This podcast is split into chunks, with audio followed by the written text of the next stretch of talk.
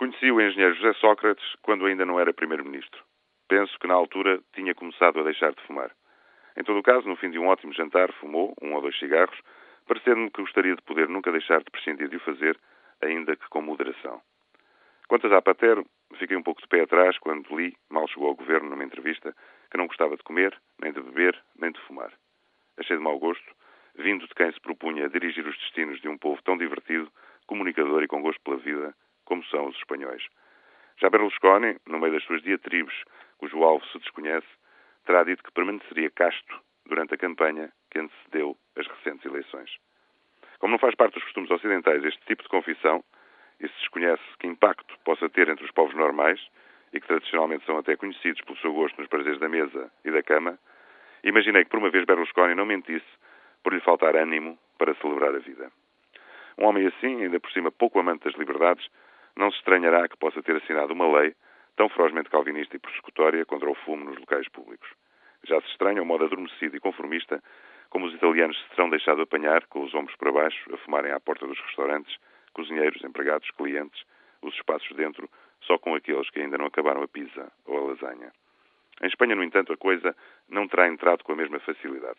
Em Madrid, só os restaurantes mariquinhas em design, com comidinhas no Vel Cuisine, fazem gala em declarar que são não fumadores. No resto, os tascos, os sítios com alegria, os bares, os restaurantes populares, lá continuam entre fumo, barulho, música, cheiro a fritos e presunto, com a mesma intensidade de sempre. Em Portugal ensaia-se agora a demagogia. O fumo, dizem, será proibido em elevadores, elétricos, hospitais, farmácias, autocarros, salas de aula, bares, discotecas e restaurantes. Mas este mundo proibicionista está parvo quê? Quem é que quer fumar nos elétricos e nos elevadores? Quem não achará bem que não se fume em hospitais e clínicas?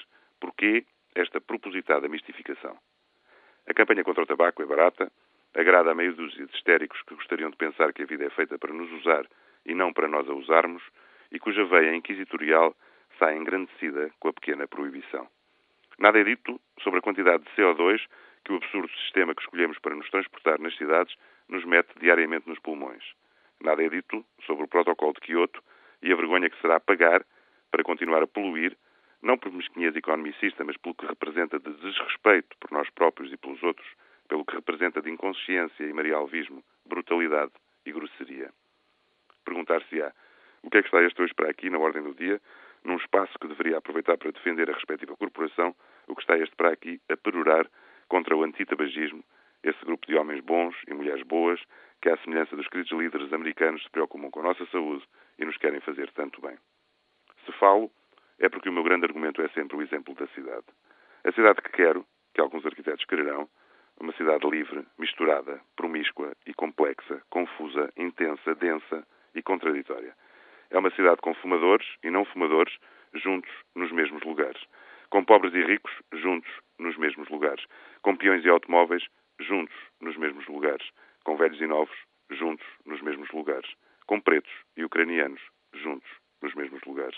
A cidade calvinista será talvez o contrário disto. É ela, como diz um amigo, que isola e arruma as pegas nas montras de uma rua de Amsterdão para se saber muito bem onde é que está cada coisa, como é que está cada coisa, para não haver misturas que possam ser alegres e autênticas.